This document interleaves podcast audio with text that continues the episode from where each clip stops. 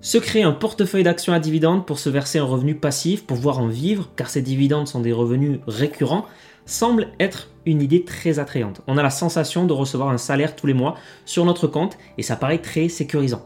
Il existe des chaînes YouTube, des livres, des blogs, des forums dédiés à l'investissement en dividendes. Certains vont même jusqu'à dire que grâce à ces revenus récurrents, vous serez à l'abri des chutes du marché et vous obtiendrez des rendements long terme plus élevés. Certains pensent même qu'il faut obligatoirement des dividendes pour générer des intérêts composés. Il y a parfois avec les dividendes une perception de revenus quasiment garantie qui en fait une stratégie infaillible, ou presque. Dans cette vidéo, je vais vous montrer le contraire et vous prouver empiriquement comme théoriquement que les dividendes ne sont pas un revenu passif, que la stratégie à dividendes est sous-optimisée et pire, que vous ne pourrez jamais vivre de vos dividendes.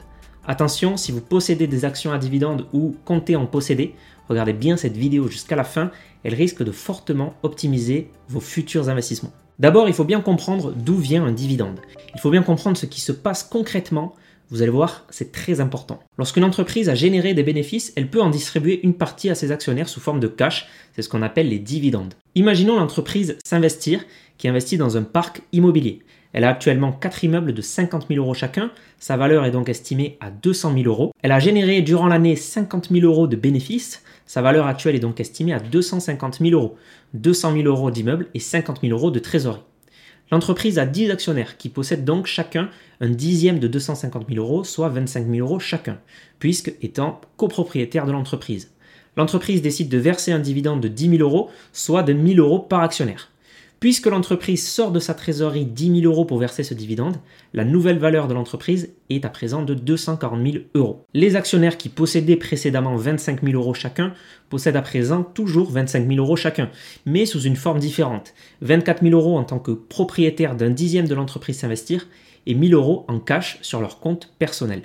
Du point de vue de l'actionnaire, avant le dividende, il possédait 25 000 euros investis sur son portefeuille d'actions et comme propriétaire d'un dixième de l'entreprise s'investir, après le versement du dividende, comme la valeur de l'entreprise a chuté du montant du dividende versé, il se retrouve avec 24 000 euros sur son portefeuille d'actions et 1 000 euros suite au dividende en cash sur son compte espèce.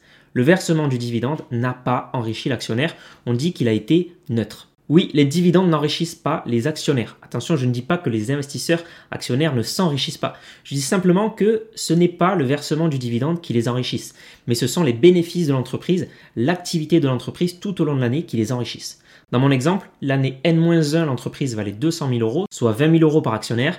Grâce aux bénéfices générés, l'entreprise vaut 250 000 euros l'année N, soit 25 000 euros par actionnaire. Les dividendes, eux, ne sont qu'un transfert d'argent du compte de l'entreprise, mais qui appartient déjà aux actionnaires puisque propriétaires, vers leur compte personnel. Tous les entrepreneurs, dirigeants d'entreprise qui m'écoutent doivent bien le savoir, ils ne gagnent pas de l'argent par magie le jour du dividende, ils gagnent de l'argent grâce à l'activité de leur entreprise et à ses bénéfices. C'est finalement comme une pizza. Avant un dividende, la pizza est entière, c'est le prix de l'action, imaginons 100 euros. Après le dividende, on vient prendre une part, on vient détacher le dividende de l'action qui coûte à présent 95 euros en imaginant un dividende de 5 euros. C'est pour cela que le Vernimen, une référence en matière de finances d'entreprise, écrivait dans sa lettre numéro 175 Pas plus qu'un retrait à un distributeur automatique de billets ne vous a jamais enrichi, les dividendes n'ont jamais enrichi les actionnaires dont la valeur de leurs actions baisse mécaniquement du même montant dès le versement du dividende. Mais alors comment ça se passe en pratique, dans la réalité pour un investisseur? En pratique, et je vais emprunter un graphique proposé par Anis Lachnev, lors de chaque dividende, on a une chute de l'action équivalente au montant du dividende. Pour chaque dividende versé, le prix de l'action chute du même montant. On parle de détachement du dividende. Pour l'action Realty Income, une foncière américaine très utilisée dans les portefeuilles à dividendes, notamment car sa distribution de dividendes est mensuelle, j'ai pu étudier les dividendes depuis 2021, soit 21 versements de dividendes. Pour avoir droit à un dividende, il faut détenir l'action la nuit de la veille du dividende. Donc par exemple, pour le versement du 26 février 2021, le cours de clôture de l'action la veille du dividende était de 59,68 euros. Le lendemain, son cours d'ouverture était de 59,46 euros. L'investisseur a donc perdu 22 centimes sur son portefeuille et dans le même temps a touché un dividende en cash de 23 centimes par action. Donc au final, il a gagné 1 centime lors de ce versement de dividende. Évidemment, les prix des actions sont continuellement fluctuants. Il est normal qu'on ne puisse pas voir précisément les montants s'équilibrer parfaitement. Les prix sont noyés dans la volatilité ambiante, mais en prenant un nombre de versements assez important, on voit bien la tendance qui se dégage. Sur Realty Income, depuis 2021, l'investisseur a perdu en moyenne 11 centimes lors d'un versement de dividendes, dividendes pris en compte dans le calcul, générant une performance moyenne de moins 0,15% lors de chaque versement. Sur l'action Total Energy, entre 2015 et 2021, l'investisseur a gagné en moyenne 6 centimes lors d'un versement de dividendes loin derrière les 60 centimes qu'on était censé gagner. Sur l'action Apple et sur les 20 derniers dividendes, l'investisseur a perdu en moyenne 21 centimes, soit une performance moyenne de moins 0,13% lors de chaque versement. Évidemment, il faudrait un nombre assez grand de dividendes et d'entreprises pour voir la convergence vers la neutralité du dividende et son espérance nulle. Mais on voit bien qu'en pratique, un dividende n'enrichit pas l'actionnaire. Et ces exemples empiriques corroborent bien avec la théorie financière, la théorie de la non-pertinence des dividendes développée dès 1961 par les deux professeurs de finance, Merton Miller et Frank Modigliani, dans lequel ils montrent que la politique de dividende d'une entreprise n'a aucune influence sur la rentabilité des actions. En d'autres termes, ce n'est pas la manière dont les bénéfices de l'entreprise sont transmis aux propriétaires qui est déterminante, mais plutôt le montant des bénéfices. Les deux chercheurs ont ensuite reçu le prix Nobel d'économie, notamment pour ces travaux qui n'ont pas été contestés académiquement depuis. Du coup, un dividende n'est pas un revenu passif. Tout simplement car un dividende n'est pas un revenu court. Si c'était le cas, il suffirait simplement à des spéculateurs d'acheter des actions avant leur dividende pour les revendre ensuite en ayant encaissé le dividende et gagner de l'argent sans prendre trop de risques. Or, ce n'est pas le cas, il n'y a évidemment pas d'arbitrage possible. L'argent gratuit n'existe pas en bourse. Une autre croyance est de dire oui, certes, le dividende fait baisser le cours à l'instant du versement, mais l'action sur la durée va rattraper cette perte. Peut-être, comme peut-être pas. En moyenne, ce sera le cas sur le marché puisque les marchés sont haussiers sur le long terme et que les entreprises font des bénéfices. Mais il n'y a aucune garantie de cela et surtout il n'existe absolument aucune loi de la finance qui obligerait l'action à compenser la chute suite à un dividende. Ça n'existe pas. Et pour s'en apercevoir, une autre manière est de regarder les cours ajustés des actions. Un cours ajusté, c'est la performance totale d'une action, variation de sa valeur et dividende pris en compte et réinvesti. Par exemple, sur la période où on a analysé les dividendes de Realty Income, voici son cours ajusté. C'est ce qu'a gagné réellement un investisseur dessus, tout pris en compte. On voit bien que cet investisseur n'est pas mieux loti qu'un autre. Il est aussi soumis à la volatilité des marchés, comme tout le monde finalement.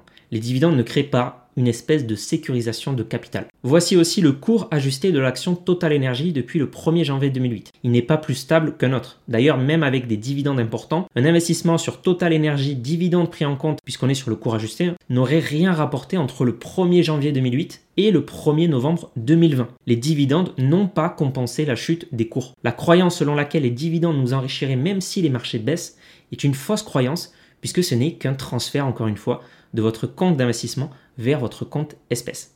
Et c'est peut-être un des points d'économie les plus incompris des investisseurs particuliers. Un dividende ne vous apporte aucune performance, aucun gain. Pourtant, toutes les semaines, on voit des dizaines de contenus à ce sujet, surtout sur YouTube, Instagram, Twitter, répandant cette fausse idée que les dividendes seraient un gain, seraient un revenu passif.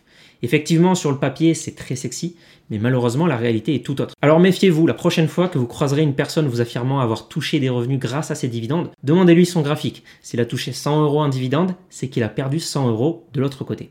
Mais je vous ai menti, le dividende n'est pas tout le temps neutre. En fait, le dividende est très souvent néfaste.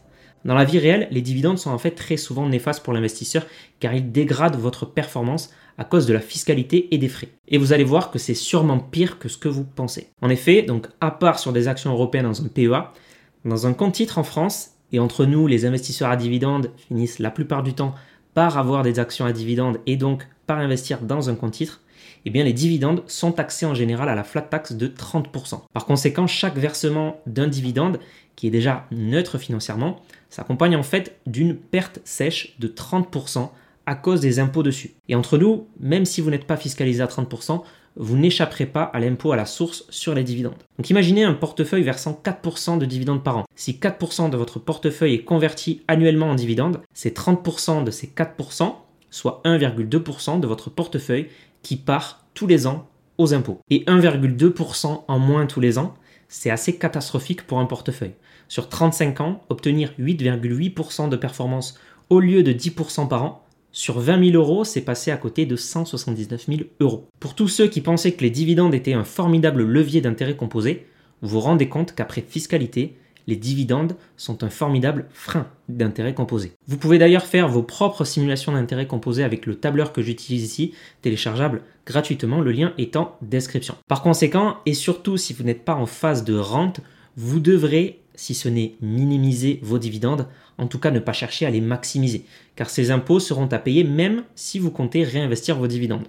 Chaque versement de dividendes fiscalisé est en moyenne une perte sèche pour l'investisseur. Pour ceux qui sont en phase de rente, on reparlera dans une prochaine vidéo où je vous montrerai pourquoi se verser des rentes grâce aux dividendes est fortement sous-optimisé. Maintenant, ne nous méprenons pas. Quand je dis que les dividendes sont neutres, voire néfastes, je ne dis pas qu'ils ne sont pas à considérer dans la performance. Les dividendes sont évidemment à considérer dans la performance d'un investissement. De la même sorte, si j'avais 1000 euros sur mon compte bancaire, 0 euros en cash et donc un patrimoine de 1000 euros, et que je retirais 500 euros en cash, je n'aurais pas 500 euros de patrimoine total, comme indiqué sur mon compte en banque, mais bien 1000 euros en tout en comptant mon cash. Par conséquent, évidemment qu'il faut comptabiliser les dividendes dans la performance d'une action ou d'un indice en bourse. Le graphique montrant le S&P 500 avec dividendes réinvestis versus sans dividendes est une illustration de ce phénomène non pas parce que les dividendes ont généré des revenus, mais parce que la non prise en compte des dividendes enlèverait une partie de notre investissement puisque les dividendes agissent comme un retrait. Au passage, les rendements des dividendes, donc le yield, le dividende yield,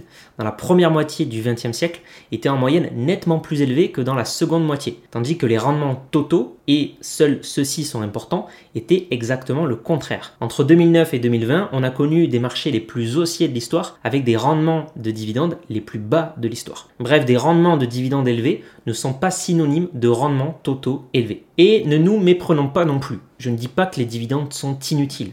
Il faut comprendre pourquoi certaines entreprises versent-elles des dividendes.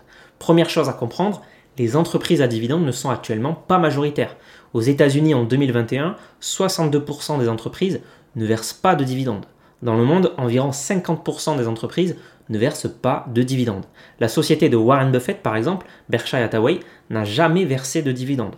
Vous pouvez d'ailleurs lire la lettre de Warren Buffett de 2012 où il explique à ses actionnaires pourquoi ne pas verser de dividendes est plus optimisé pour eux. Donc pourquoi certaines entreprises versent-elles des dividendes? Eh bien lorsqu'une entreprise a généré des bénéfices, elle a plusieurs options pour placer ce cash notamment investir dans de nouveaux projets, investir dans de la recherche et développement, investir pour des fusions-acquisitions, et si aucun de ces investissements n'est susceptible de générer un retour sur investissement acceptable, alors l'entreprise ferait mieux de transférer l'argent à ses actionnaires via deux solutions, les dividendes ou le rachat d'actions. Il ne faut surtout pas qu'une entreprise garde une montagne de cash qui ne fructifie pas et qui est simplement exposée à l'inflation. C'est donc une bonne chose de transférer cet argent aux actionnaires plutôt que de gaspiller sa trésorerie dans des projets non rentables ou de ne rien faire. Donc soyons clairs, je ne suis pas contre les dividendes. Si une entreprise n'a pas de meilleure opportunité pour placer son cash, alors je suis clairement pour que l'entreprise distribue son cash via les dividendes ou via le rachat d'actions.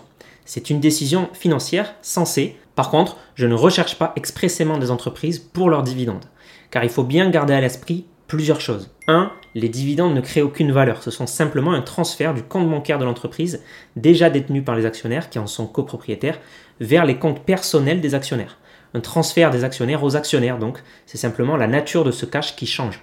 Par conséquent, ce n'est pas ce qui enrichit les investisseurs. Ce sont bien les bénéfices qui enrichissent les investisseurs, tout simplement. Les dividendes ne sont pas un revenu passif, car ils ne sont pas un revenu tout court, comme pourraient le prétendre certains. 2. Un versement de dividendes s'accompagne de la chute du même montant de l'action. Les dividendes sont neutres avant impôt, après impôt et frais de transaction, les dividendes sont néfastes pour les investisseurs car ils freinent les intérêts composés. 3. Les dividendes sont évidemment à considérer dans la performance d'un investissement, de la même manière qu'il faudrait considérer un retrait. 4. Verser des dividendes peut être une décision sensée pour une entreprise qui ne trouve pas de bonnes opportunités d'investissement. Je suis donc pas contre les dividendes, je préfère par contre les rachats d'actions bien opérés, plus efficients fiscalement. Aux États-Unis d'ailleurs, plus de transferts de liquidités ont été apportés par les rachats d'actions que par les dividendes lors de la dernière décennie. Au passage, me montrer des actions à dividendes avec une performance historique très élevée, ce n'est pas une preuve que les dividendes soient un revenu, mais c'est simplement une anecdote qui pourrait être contrée par une réponse similaire en montrant une action à dividendes avec une performance catastrophique. De la même manière, certaines des actions les plus performantes au monde au cours des 40 dernières années n'ont jamais versé de dividendes, ou n'ont commencé à verser des dividendes qu'après des décennies de rendements boursiers phénoménaux, alimentés uniquement par les gains du cours des actions. Apple, Microsoft, Amazon, Google ou encore Berkshire Hathaway, la société de Warren Buffett. Dans une prochaine vidéo, je vous expliquerai pourquoi se verser des rentes grâce aux dividendes est une stratégie largement sous-optimisée. Dans une autre vidéo, je vous expliquerai pourquoi l'historique des dividendes d'une entreprise n'est pas un critère de stock picking pertinent. Pour investir en bourse, vous pouvez aussi télécharger le kit d'investisseur gratuitement. Le lien est en description contenant 4 ressources offertes. Mon livre, La bourse avec bon sens pour s'enrichir durablement et en 5 minutes par mois grâce à la bourse. Le guide des 7 principes de l'investisseur le tableur des intérêts composés et ma newsletter où je vous partage mes dernières stratégies d'investissement, mes résultats, mes gains et d'autres informations privées. Merci d'avoir écouté ce podcast, c'était Mathieu de S'investir. Si vous l'avez apprécié, vous pouvez laisser 5 étoiles sur Spotify ou Apple Podcast, ça aide beaucoup à le référencer, donc merci beaucoup à tous ceux qui le font. Vous pouvez aussi vous abonner pour ne pas rater les prochains contenus. Et si vous souhaitez aller plus loin, vous avez des liens en description où vous pouvez aussi visiter le site s'investir.fr. On se dit à la prochaine.